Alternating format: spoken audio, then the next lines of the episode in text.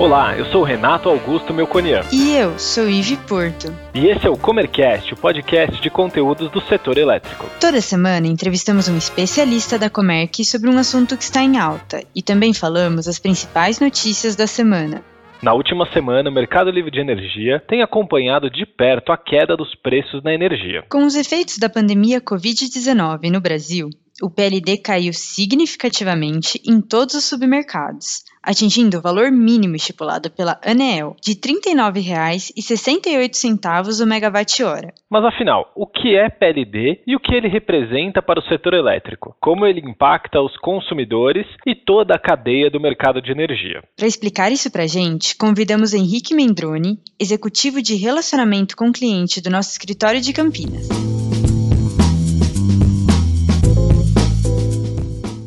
Bem-vindo, Henrique, tudo bem? Eu queria que você começasse se apresentando e contando um pouco a sua história, como é a sua trajetória no mercado livre de energia e qual foi a sua trajetória dentro da Comerc. Ive, tudo bem? Primeiramente, obrigado pelo convite, é, pela participação. Eu ingressei no mercado livre de energia em 2016, no mês de abril, né? E eu comecei já diretamente na Comerc. Comecei na área de back-office, fazendo ajuste e validação de contratos, na área de relacionamento CCE em São Paulo. E desde 2017, de outubro de 2017, eu ingresso à equipe comercial de relacionamento com clientes lá no escritório de Campinas. Então, tô nessa trajetória aí de quatro anos, começando no back e agora mais na parte de front, já diretamente relacionado com o cliente mesmo.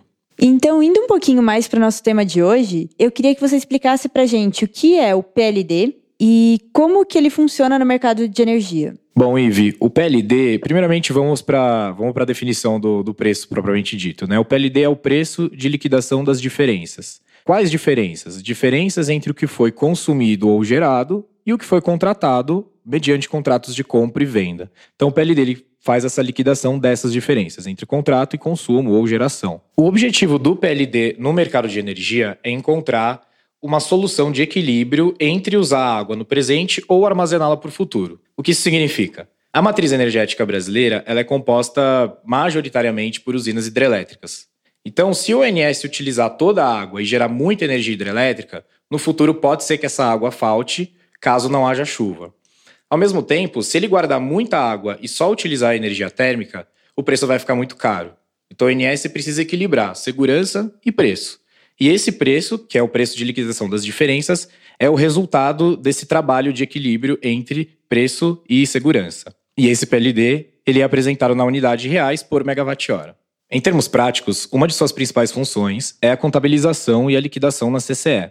A CCE, que é a Câmara de Comercialização de Energia, ela vai valorar cada sobra e cada falta de energia em cada semana patamar de acordo com esse preço. Então ela vai pegar em algum momento que o agente sobrou ou faltou energia, e essa quantidade de sobra ou de falta, ela vai multiplicar pelo PLD e fornecer um resultado a pagar ou a receber pelo agente.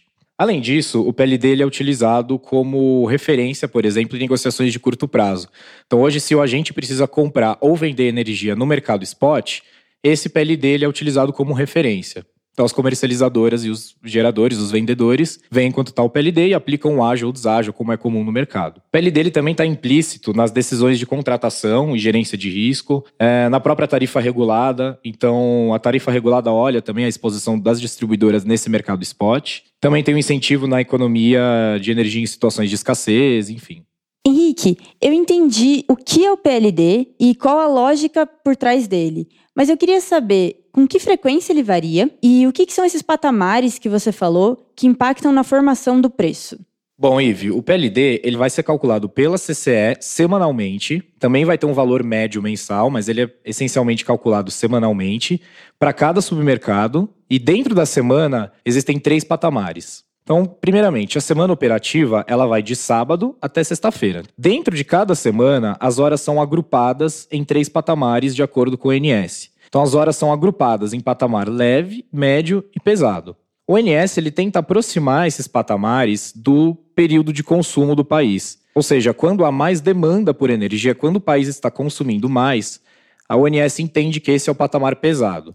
E quando está consumindo menos, é o médio e menos ainda o patamar leve. Vamos dar um exemplo. De madrugada, entre a meia-noite e as 5 da manhã, por exemplo, é um período que a maioria das pessoas no Brasil está dormindo. Então, Nesse caso, é o patamar leve, onde há uma menor demanda por energia. Se a gente pensar em períodos da tarde onde a indústria está com a sua máxima produção, ou todo mundo está usando muito ar-condicionado, como por exemplo meio-dia, uma da tarde, o INS pode entender que esse deve ser um patamar onde o preço deve ser um pouco mais caro. Teoricamente, portanto, o patamar pesado possui um preço mais caro que o médio, que por sua vez pode possuir um patamar mais caro do que o leve. Não necessariamente os preços serão diferentes, mas muitas vezes serão dessa forma. Portanto, num mês de quatro semanas, vamos pegar um exemplo, né? Um mês de quatro semanas, a gente vai ter 48 valores de PLD. Por que 48? Porque eu vou ter quatro submercados, Nordeste, Norte, Sudeste e Sul, quatro semanas e três patamares. Então, 4 vezes 4 vezes 3, 48 valores de PLD são publicados e calculados pela CCE. Dessa forma, a CCE vai verificar para cada agente as diferenças entre recurso, o que, que é recurso? Contratos de compra ou geração e garantia física de uma usina e vai comparar esse recurso com um requisito, que é consumo ou venda. Ou seja, para um consumidor, eu vou comparar o que ele comprou e o que ele consumiu. Para um agente de geração, eu vou comparar o que ele tem de geração e o que ele vendeu. Essa comparação será feita em cada patamar de cada semana e a CCE vai apurar o valor que esse agente tem para receber ou a pagar com base no PLD. Esses valores vão compor a liquidação financeira mensal, que é uma das obrigações financeiras que o agente tem com a CCE. Falando um pouquinho da origem do cálculo do PLD, são utilizados alguns modelos computacionais para se chegar nesse preço de equilíbrio, tais como o New Wave e o Decomp, que são os mais famosos. Eles possuem como dados de entrada o cenário de demanda do país, os dados técnicos e operativos das usinas, o cronograma de expansão da geração, a disponibilidade das linhas de transmissão, o nível de afluências e reservatórios, entre outras variáveis. Entendi. Então o PLD ele varia por semana e como você explicou, tem esses patamares. Mas existe um mínimo e um máximo? E se sim, quem que define isso? Bom, Ive, primeiramente é necessário entender que o PLD ele é calculado com base num outro preço, que é o CMO. O CMO é o custo marginal da operação. O CMO ele é calculado pelo ONS. O que a CCE vai fazer? Ela vai pegar o PLD e vai verificar se o CMO ficou abaixo do PLD mínimo, o PLD vai ser o PLD mínimo. Se o CMO ficou acima do PLD máximo, vai ser o PLD máximo. Então, o CMO ele precisa ser encaixado dentro dos limites de PLD para então a gente definir qual é o PLD. Desde 2003, ele tem um valor mínimo e máximo. Isso que é para poder evitar que o PLD ou chegue a zero em situações de vertimento de água, ou em valores muito grandes em situações de baixas vazões ou até de racionamento. Os valores mínimo e máximo eles são publicados anualmente pela ANEEL. A audiência pública 22 de 2019, ela definiu, publicado depois na resolução normativa 858, que o PLD mínimo vai ser o maior valor entre a TEL, que é a tarifa de energia de otimização, e até o Itaipu. Enquanto o PLD máximo, que ele é chamado estrutural, ele é a proteção de 95% dos eventos de distribuição de probabilidade dos CMOs associados ao excedente do produtor de energia. Vamos falar em termos práticos. Para 2020, os valores são, respectivamente, R$ 35,97 por megawatt-hora e R$ 556,58 por megawatt-hora, o mínimo e o máximo. Legal. E a gente sabe que em 2021 vai entrar em vigor o PLD horário. O que, que muda?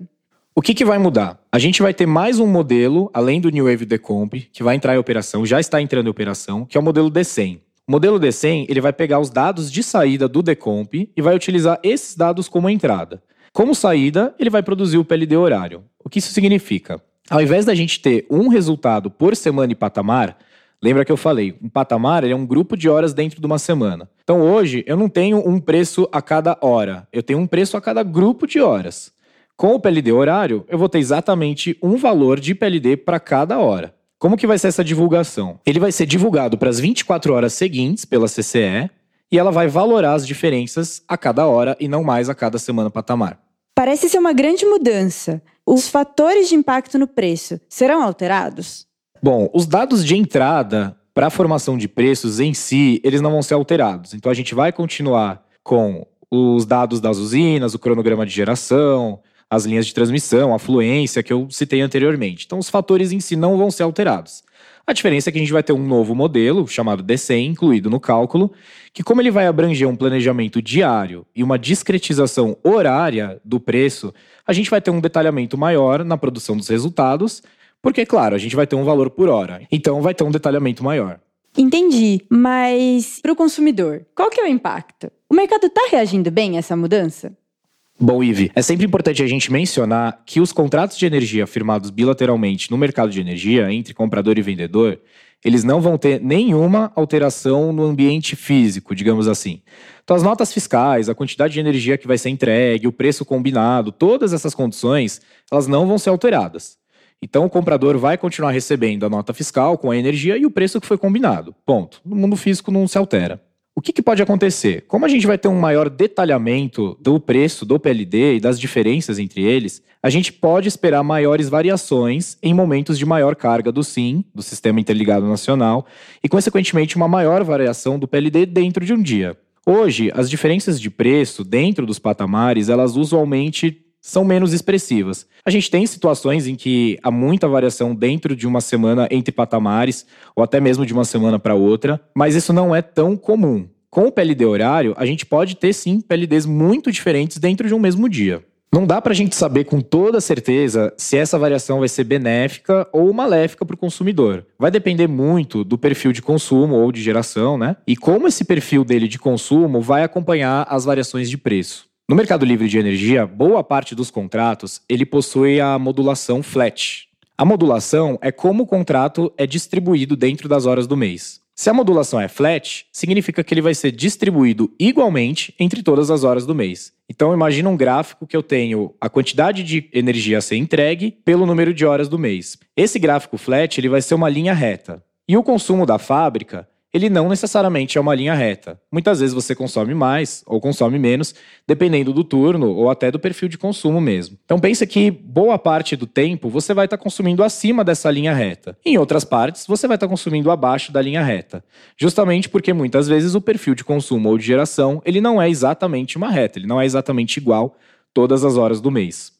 Nos momentos em que um consumidor apresentar mais consumo do que contrato, ele vai precisar pagar para a CCE o valor correspondente de tal exposição por cada PLD horário. Nos momentos em que ele tiver mais contrato do que consumo, ele vai precisar, a cada hora, receber da CCE o valor correspondente de cada PLD horário. Como a gente está esperando variações mais discrepantes do PLD dentro do mesmo dia, essa exposição ela pode ser mais agressiva, tanto para o bom, tanto para o ruim, né? tanto para o lado positivo quanto para o lado negativo. Uma forma de se proteger dessa incerteza é a contratação de modulação do tipo carga. Nos contratos com modulação do tipo carga, o vendedor ele vai registrar a energia de acordo com o perfil de consumo. Então, onde ele tiver mais consumo, será registrado mais contrato. Onde ele tiver menos consumo, será registrado menos contrato. Dessa forma, a gente vai evitar ficar exposto a essas variações agressivas do PLD, porque o meu contrato vai estar sempre acompanhando o meu perfil de consumo, de modo que eu tenda a não ter esses valores nem para pagar e nem para receber da CCE.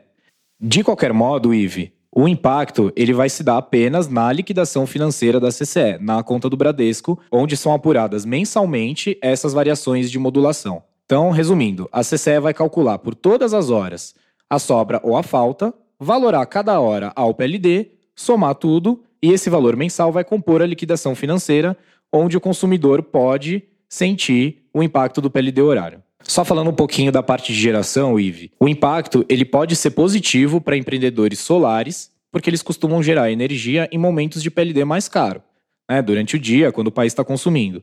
E ele pode ser negativo para as usinas eólicas, que em momentos de baixa geração, usualmente o país está consumindo mais. Também foram definidos limites máximos de PLD horário, que consiste da média ponderada por potência dos CVUs, né, o custo variável unitário, das usinas térmicas a diesel. No final das contas, Ive, o INS, na verdade, ele quer aproximar a programação e o planejamento da situação real. Então, quanto mais detalhamento para ele, mais interessante. Então, com o DCEM e o PLD horário, a gente vai ter um nível de detalhamento maior. E para o consumidor, sempre tentar fazer esses contratos com a modulação por carga para se proteger de eventuais discrepâncias no valor a receber ou a pagar para a CCE. Henrique, muito obrigada pela explicação. Acho que esse tema complexo da mudança do PLD horário ficou bem mais simples de entender. Obrigado, Ive. Eu que agradeço e estou à disposição para as próximas. E agora vamos às principais notícias da semana. Distribuidoras e consumidores livres terão alívio de 16% em encargos de transmissão.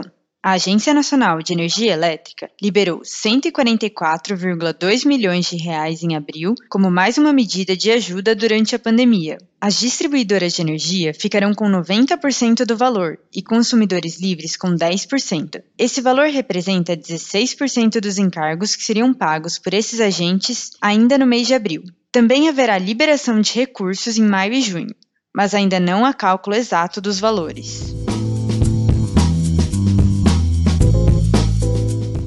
Caixa positiva em 2019 deve assegurar a Eletrobras de potenciais impactos econômicos. Em relatório divulgado pela Eletrobras, a empresa tem uma visão positiva sobre os potenciais impactos causados pela pandemia Covid-19. O caixa positivo de 6,8 bilhões em 2019 trará mais segurança para a empresa.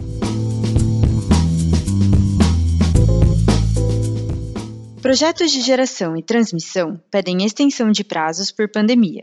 Com a desaceleração da economia, as distribuidoras de energia foram fortemente impactadas, e por isso, as obras de projetos novos de transmissão e geração de energia também enfrentam problemas. Os investidores já alertam a ANEEL sobre possíveis pedidos de extensão de prazo para entregas.